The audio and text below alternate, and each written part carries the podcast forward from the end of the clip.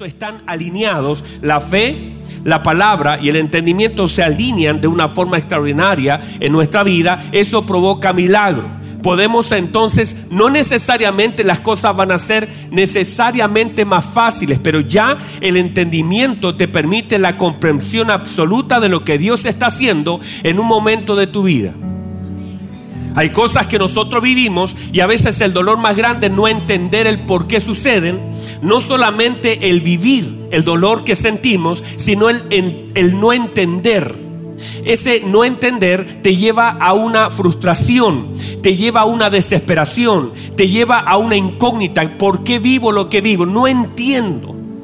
Entonces cuando tú logras entender a causa de la fe, entonces eso se alinea a la palabra del Señor y ahora puedes descansar. Por eso cuando Pedro le dijo al Señor, tú no me vas a lavar los pies, no me vas a lavar los pies. Y el Señor le dijo, Pedro, lo que yo hago ahora, lo que yo hago ahora, tú no lo puedes entender, pero lo vas a entender después. Ahora hay cosas que no voy a entender pero que las voy a entender después. Hay cosas que ahora yo no voy a entender, pero las voy a entender después.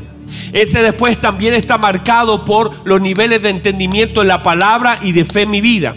Cuando los niveles de fe van creciendo, juntamente también los niveles de entendimiento van creciendo ambos van creciendo conjuntamente. O sea, el hecho es que cuando yo voy conociendo más al Señor, el entendimiento va creciendo, la fe va creciendo. La fe y el entendimiento son llaves. Son como dos llaves que abren y te conectan con la palabra de Dios. Jamás ni el entendimiento ni la fe estarán luchando contra la palabra ni contra Dios. Por eso cuando usted ve la vida de Job, Job dice, ahora dice capítulo 40 en adelante dice, ahora sí, ahora ya puedo entender. Yo hablaba lo que no entendía. De oída te había oído, más ahora mis ojos te ven. Yo te preguntaré, tú me responderás. Sabían cosas que yo hablaba, pero cosas que no entendía. Todos nosotros en algún momento vivimos cosas que no entendemos. ¿Verdad que sí? Vivimos cosas que no entendemos. Por eso el apóstol Pablo dice que seremos conocidos en el cielo, conoceremos cómo fuimos conocidos. Hay cosas que ahora mismo no conocemos, no entendemos, pero la fe y el entendimiento son cosas que el Señor usa. ¿Para qué? Para que nos conectemos a través de su bendita palabra. Entonces, mire por favor, la fe es el regalo de Dios que nos abre la puerta al entendimiento. La fe es el regalo de Dios la fe es un don de Dios. La fe es una virtud que nos abre la puerta al entendimiento. A mayor fe, mayor entendimiento. Estos son círculos virtuosos que se van dando, que nos van conectando con la palabra. Vamos conociendo al Señor, vamos confiando en Él, vamos entendiendo. Son círculos que se van generando para que podamos entender ciertas cosas que antes tal vez nos costaba entender. Por ejemplo, vemos la fe del centurión. La fe del centurión, la Biblia dice que cuando el centurión oyó hablar del Señor, cuando oyó hablar del Señor, dijo, di la palabra y mi criado será sano. estos tres elementos, la palabra, la fe y el entendimiento, están expresados en ese pasaje. Una persona que cree en la palabra de Jesús, una persona que conoce a Jesús y una persona entonces que entiende lo que está pasando. Estos tres elementos se unen para qué? Para que el criado que estaba en casa pueda ser sanado. Entonces estos elementos se unen con el fin de que nosotros podamos vivir la plenitud de todo lo que Dios puede y quiere hacer en nuestra vida. En la medida que vamos conociendo al Señor, vamos confiando en Él. En la medida que vamos confiando en Él es por causa del conocimiento. Usted no puede confiar en quien no conoce. Por eso en la medida que lo vamos conociendo mucho más, vamos confiando más en Él. En la medida que nuestro conocimiento, nuestro entendimiento va creciendo, entonces hay cosas que ahora antes no comprendíamos, pero ahora sí. Dígame a eso, por favor. Di la palabra y mi criado será sanado. Di la palabra y mi criado será sanado. Entonces, la fe está orientada a que a no necesariamente recibir algo de Dios, sino que nosotros podamos agradarlo a él recibiendo o no recibiendo. O sea, de pronto nosotros nos enfocamos mucho en lo que hemos de recibir a causa de la fe, pero la escritura nos muestra que sin fe es imposible agradar a Dios, por lo tanto el elemento más importante de nuestra vida debe ser agradarlo a Él. Y muchas cosas no recibimos, pero al no recibirlas también podemos agradar a Dios. Podemos nosotros quedar medio cojos con las cosas que no recibimos, pero en sí lo más importante es agradar a Dios a pesar de que no recibimos lo que nosotros estamos pidiendo. O sea, nuestro Señor Jesucristo agradó a su Padre pidiendo algo que no recibió. Nuestro Señor Jesucristo dijo, Señor, aparte de mí esta copa. ¿Verdad? Eso es lo que él quería en ese momento de opresión que estaba viviendo. Pero él dijo que no se haga mi voluntad. Y él no recibió lo que pidió. Pero agradó al Señor, al Padre, a través de lo que él hizo. Entonces uno puede pedirle al Señor con lágrimas. Mire que por favor estamos hablando de nuestro Señor llorando, clamando, afligido, con tanta presión que sus vasos capilares se le rompieron, se reventaron, con una presión tan grande. Y aún así, en ese momento de clamor al autor y consumador de nuestra fe, porque usted puede tener toda la fe del mundo, pero eso no garantiza que usted pueda recibir lo que está pidiendo. Usted puede ser una persona llena de fe, pero Dios no va a ir en contra de su eterno plan, su propósito y su voluntad. Jamás Dios, por causa de nuestra fe, va a doblar, usted con la fe no le va a doblar la mano a Dios, no nos fue dada para eso, sino para que nosotros aceptemos su voluntad y hagamos lo que Él quiere. Vamos otra vez, hermanos. O sea, nosotros estamos aquí para decir, hermano, tenga fe, vamos a orar. Mire, mi primo Abraham está agonizando. ¿Cuál es mi oración, pastor? Que el Señor lo sane. Claro que sí, yo quiero que el Señor lo sane. Tiene, tiene familia, tiene una congregación, yo quiero que el Señor lo sane.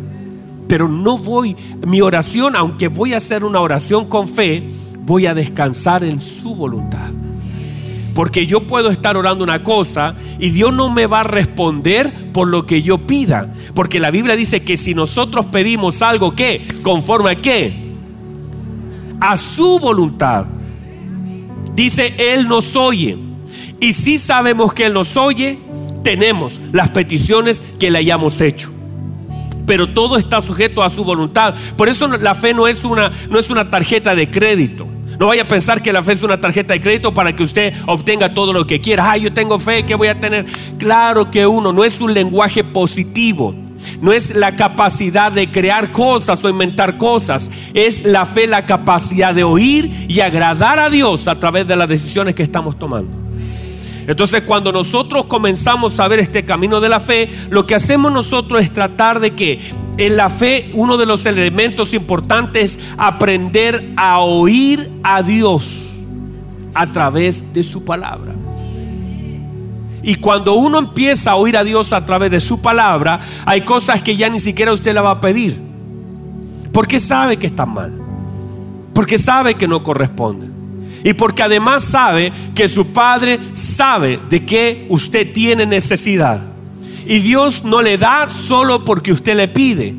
No. ¿Cuántas cosas usted no le ha pedido? Quizás usted ni siquiera ayer le dijo, Señor, hay que despierte la mañana, Padre, que despierte la Yo creo que usted no estaba anoche diciendo, Señor, que despierte. Usted puso el despertador y ya. Usted no le pidió al Señor la extensión de un día más, pero el Señor se lo dio. Usted no le dijo antes de dormir, ay Señor, mira, que mi corazón no se detenga esta noche, que mis riñones no dejen de bombear líquido, que mis pulmones no dejen de tirar aire, Señor, que las venas no dejen de... Usted no dijo eso. Usted en la, noche no dijo, Señor, oro por mis ojos para que cuando los abra en la mañana pueda ver. Padre, yo te pido. Usted no hizo eso. Quiere decir que todo lo que hoy día usted recibió, no lo recibió porque usted lo pidió, Usted lo recibió porque el Señor se lo añadió. Vamos, reciba eso. O sea, muchas de las cosas que nosotros tenemos. De hecho, usted hoy día dio gracias por el pan que comió, se ha comido, porque yo creo que la mayoría ni comió. Tienen cara de hambre, de hecho. Pero le aseguro que, ¿sabe lo que usted va a hacer hoy día a la hora de almuerzo? Usted va a dar gracias por la comida que tiene. Pero usted anoche nos acostó diciendo, ay Señor, mire que no se me acabe el gas mañana. Señor, usted no hizo eso. Usted va a agradecer lo que el Señor ya le añadió. Usted no pidió tener comida hoy. Usted no estaba anoche llorando por no tener nada. Usted solamente agradece lo que el Señor ya le ha dado. Entonces cuando usted aprende a conocer a Dios y empieza a caminar como un hijo de Él, entonces usted sabe, hermanos, mire, eh, digamos, gobiernos buenos, gobiernos malos, vamos a decir cualquier gobierno de cualquier país, intenta de alguna forma, de alguna forma, en su gasto público, preocuparse de un grupo de gente. Ah, yo trabajé en la municipalidad y había personas que siempre iban a pedir porque lógico pueden hacerlo, están en, su derecho a pedirlo, y le daban mercadería, le daban colchón, le daban de todas las cosas que la municipalidad podía proveer. Yo estaba ahí en la municipalidad tres años, por lo tanto conocí un poquito el sistema. El tema es que había un stock para la gente que pedía. Entonces la gente pedía y si la señora reclamaba, más le daban. Usted sabe que es así la cosa, ¿verdad? Entonces, la cosa es que la gente iba, pedía y se le daba. Y si este gobierno estos gobiernos de la tierra que son corruptos, son ilegales, son inmorales, le dan a la gente cosas que ellos necesitan. ¿Cómo usted puede desconfiar de un gobierno eterno, de un gobierno de amor, de pasión, de paternidad, que nos va a dar a nosotros como hijos lo que nosotros necesitamos de aquello que nuestro Padre sabe que necesitamos. Usted no está en la mano de un gobierno corrupto. Esto es el reino de Dios. Y se manifiesta por medio de la provisión. El reino, dijo el Señor, lo establece su palabra. Eh, en Romanos dice que no es comida ni bebida, sino que es paz, es amor y gozo en el Espíritu Santo. Entonces debemos entender que este reino nos otorga cosas. Y nuestro Señor Jesucristo dijo, mi Padre sabe de qué tenéis, sabe de qué tenéis necesidad. Notemos por favor, vamos a avanzar. Vamos a ver esta, esta, Santo Dios. Sé que estamos, me quedan exactamente 53 segundos, pero lo voy a detener. Ahí lo detuve. Hasta que suene. Mire por favor. Es que ustedes me bien. Yo no sé si el otro servicio va a ser tan bueno como este. Pero ustedes me caen bien, así que voy a avanzar un poquito más. Mire, por favor. Déjeme avanzar los primeros puntos acerca de la fe de Abraham. La obediencia de Abraham. La fe, míreme, me está mirando. La fe se expresa por medio de la obediencia. No obediencia, no fe. Se puede decir, no, pastor, yo tengo una gran fe, pero si no se manifiesta, porque estamos hablando de las manifestaciones de nuestra fe. Entonces en Hebreos 11 hay manifestaciones de la fe de los hombres. Y esas manifestaciones de la fe, una que es relevante y que está plasmada aquí en muchos personajes, tiene que ver con la obediencia. Entonces, la obediencia es una manifestación de mi confianza en Dios. Entonces la obediencia es que yo, yo sepa, míreme, que yo sepa lo que Dios quiere que yo haga, sabiendo Dios mismo lo que yo puedo hacer. O sea, todo lo que el Señor nos pide, lo pide a partir de lo que Él sabe que yo puedo hacer. O sea, Dios no me va a pedir nada que yo no le pueda otorgar. Y aún así, usted dijera, pero pastor, me está pidiendo algo tan complejo, Dios, Dios te ayuda, Dios te extiende, Dios te... Cuando Dios le dice a Gedeón, vas a derrotar a Madián como a un solo hombre, Gedeón saca la cuenta y dice, a ver, ¿cómo lo voy a hacer yo? Si yo soy uno y Madián son cientos y cientos de miles. Dice que eran como langosta. Entonces lo que Dios le está pidiendo a Gedeón, no, no le estaba diciendo lo que iba a hacer en sí, o cómo lo iba a hacer, sino lo que iba a hacer. Entonces uno tiene que entender que el Señor nos está, mire, mire me, está mirando, ¿verdad? El Señor dijo que pondríamos la mano sobre los enfermos y que los enfermos sanarían. No nos mandó a estudiar medicina para el asunto. Nos dijo, bueno, antes de orar por los enfermos, hagan un cursito de medicina para saber por lo menos dónde están los huesos del cuerpo. Para que si oran por, por la espalda no le van a tener la mano aquí en la rodilla. O sea, no hizo eso. Dijo, pongan la mano sobre los enfermos. No midan las enfermedades. No vayan a cuestionar mi poder sobre el asunto. Porque cuando si es un dolor, le aseguro de cabeza, usted fácilmente, tranquilo, lloro por ti. Pero si fuera un cáncer nivel 5, cualquier otra cosa, usted dice, no, esto es demasiado. ¿Por qué? Porque justamente nosotros miramos lo que enfrentamos y no quién nos ha mandado a hacerlo. Y cuando eso sucede, entonces distorsionamos la orden y entonces cuestionamos la obediencia. Cuando la cosa parece muy difícil, o sea, uno le podría decir a alguien, a una persona, alguien venga y me dice, pastor, tengo un problema. ¿Cuál es tu problema, hijo? Mire, debo 10 mil pesos en el banco, me llaman todos los días. Yo digo, bueno, pero oremos o te los paso yo con un interés del 50%.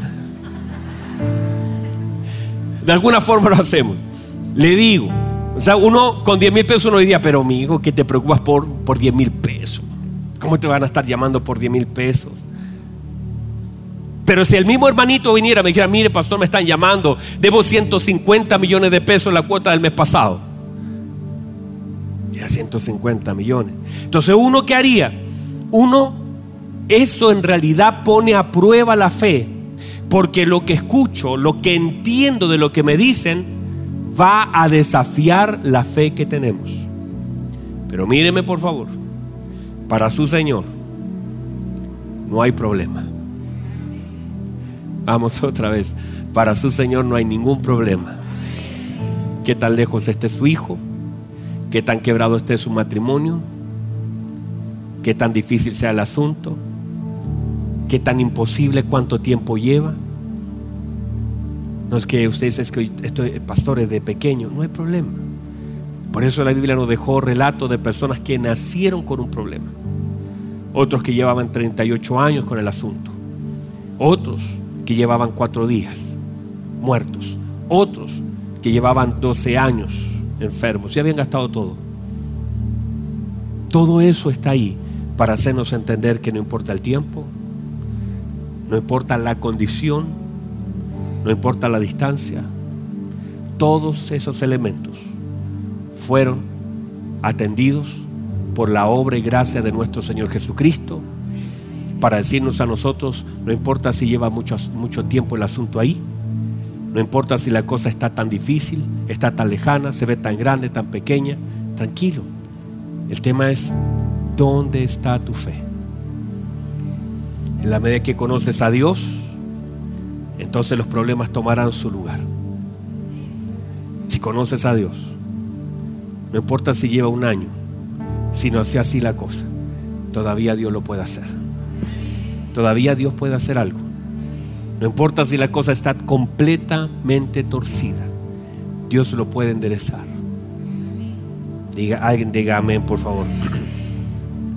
Entonces, entonces, Míreme por favor, la obediencia es posicionar a Dios en el lugar que Él está, en el lugar correcto. Hacer lo que me pide, cómo me lo pide y cuándo me lo pide. Yo sé que toda la demanda del Señor sobre nosotros son distintas. Nos pide de pronto que demos un vaso de agua, nos pide visitar a los enfermos, nos pide ayudar al que, lo, al que lo necesita, pero también nos pide cosas como difíciles, amar a nuestros enemigos. Ahí la cosa cambia. No, no, usted, usted puede decir amén, pero usted sabe cómo cuesta ese tema, ¿verdad? Alguien diga, ¿algún sincero hay acá? ¿Hay algún sincero acá en este sector de la iglesia? No, no, usted... Pero ¿cómo cuesta a veces amar a aquella persona que te ha hecho daño? ¿Cómo cuesta a veces sacar cosas que están ahí, de aquellas cosas que te han golpeado, te han... Ah, yo, he estado en consejerías días atrás con personas que yo las admiro por lo que el Señor ha hecho en sus vidas. Que han tenido que perdonar a personas que han desgraciado literalmente su vida en un momento, humillado, quebrantado y aún así lo atienden en casa. Yo digo, yo no, yo no sé cómo lo haces tú, pero puedo ver a Cristo en medio de lo que tú haces. Amar a los enemigos es todo un desafío. a veces ni, a los, ni a los amigos amamos. A veces ni a los que están cerca de nosotros amamos. Hay gente que nos ha hecho tanto bien, nos cuesta amar. Nos cuesta ser agradecidos con la gente que nos extendió la mano. ¿Cuánto más será difícil para nosotros amar a los que nos han dañado, nos han herido? Y cuando digo amar no significa solamente perdonarlos, aquel que te hirió, sino amarlo con misericordia, con gracia, con verdad, ni tampoco soportarlo, sino que amarlo como Cristo nos amó. Amar a ese hombre que, que, está en la cruz diciendo, tú no has hecho nada malo, tú no deberías estar acá. Tú no has hecho absolutamente nada malo. Tú estás acá, nosotros estamos pagando lo que hicimos. Merecemos estar acá. Pero tú no deberías estar aquí. Tú deberías estar en otro lugar, tú no has hecho nada malo. Por favor, tenme en tu reino. Quiero estar contigo. Y el Señor Jesucristo amando a aquel hombre que le está pidiendo misericordia, pero también el Señor ama a aquel hombre que está queriendo bajarse, diciendo, si tú eres el Hijo de Dios, no sé ni qué haces acá, amando a aquel que tiene la lanza, que el Señor Jesucristo sabe que en pocos minutos más esa lanza atravesará su costado, está mirando esa lanza, mirando a aquellos que lo escupen y amando a aquellos que los han abandonado. Amar sentarse a la mesa con un Judas y lavarle los pies, darle un pedazo de pan y amarlo con todo el corazón. Aún ahí en el lugar del encuentro, decirle amigo, ¿qué estás haciendo acá? Y no es una reacción hipócrita, porque es lo que el Señor le dijo, ya no les voy a llamar siervos, voy a decir amigos.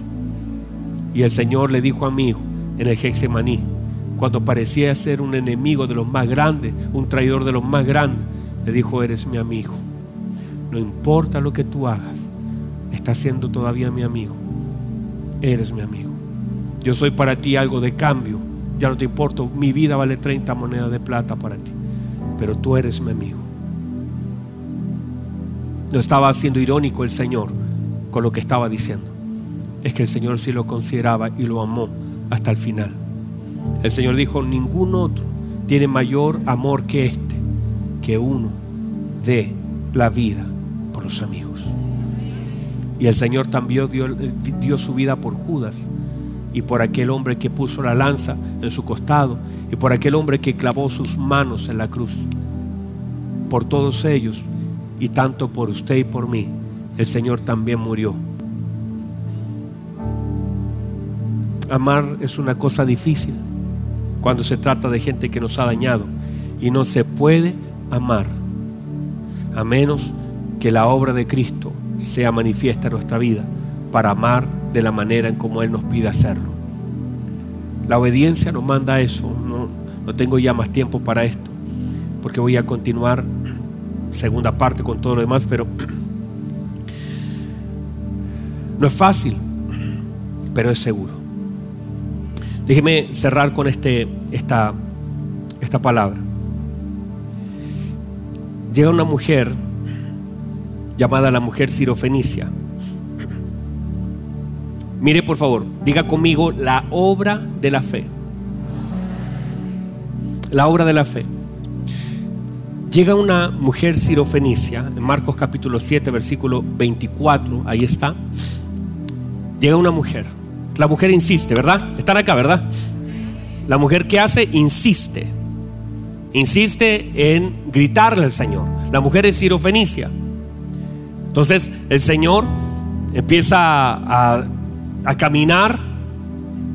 La mujer grita y dice, Señor, hazme un milagro, tengo a mi hija atormentada. Y el Señor no le responde palabra.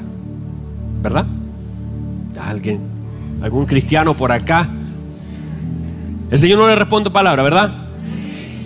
De pronto los discípulos le dicen, Señor, Señor, respóndale a la señora. Mire que nos grita, nos tiene la oreja así. porque ese es el, el original. Da voces tras nosotros, entonces esa es la palabra. Y, y dice que el Señor dijo, no está bien tomar el pan de los hijos y darlo a los perrillos. Entonces mientras está hablando el Señor, la mujer se pone delante de él. No sé, esa mujer es tremenda. Dios bendiga a esas mujeres, hermano. Ah, bueno, aquí hay alguna mujer. Dios bendiga a esas mujeres que no se cansan, que están empujando ahí, que dicen, no, si, de que me llevo el milagro, me lo llevo. De que me caso, me caso. Así dijo mi esposa y míreme.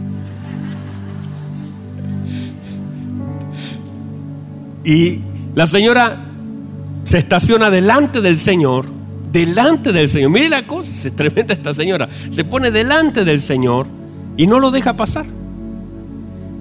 Y le dice, Señor, sí, es verdad. Pero también yo sé que el pan es de los hijos. Pero también los perrillos pueden comer de las migajas que caen de la mesa de sus amos. Entendimiento, sabiduría, palabra. En su casa su hija estaba atormentada por un demonio, atada, qué sé yo, sabemos qué va a pasar en esa casa. Pero el Señor estaba ahí. ¿Y sabe lo que le dice el Señor? Dice, uh, mujer, grande es tu fe. Mira, dice, pues qué grande es la fe esta señora. Mire, mire lo que le dice el Señor. Hágase como usted quiera. Váyase a su casa. Ahora, ¿dónde está la, la obediencia aquí? En que la señora se va a la casa. ¿Qué le dijo el Señor? Váyase a la casa. Y esa mujer se va a la casa. Se va ¿por qué? Porque la forma de poder ver un milagro del Señor es obedeciendo su palabra. Se lo voy a decir de esta forma. Muchos milagros en nuestra vida están esperando que nosotros obedezcamos. Muchos de los milagros que Dios está queriendo soltar en nuestra vida solamente están detenidos por la falta de obediencia.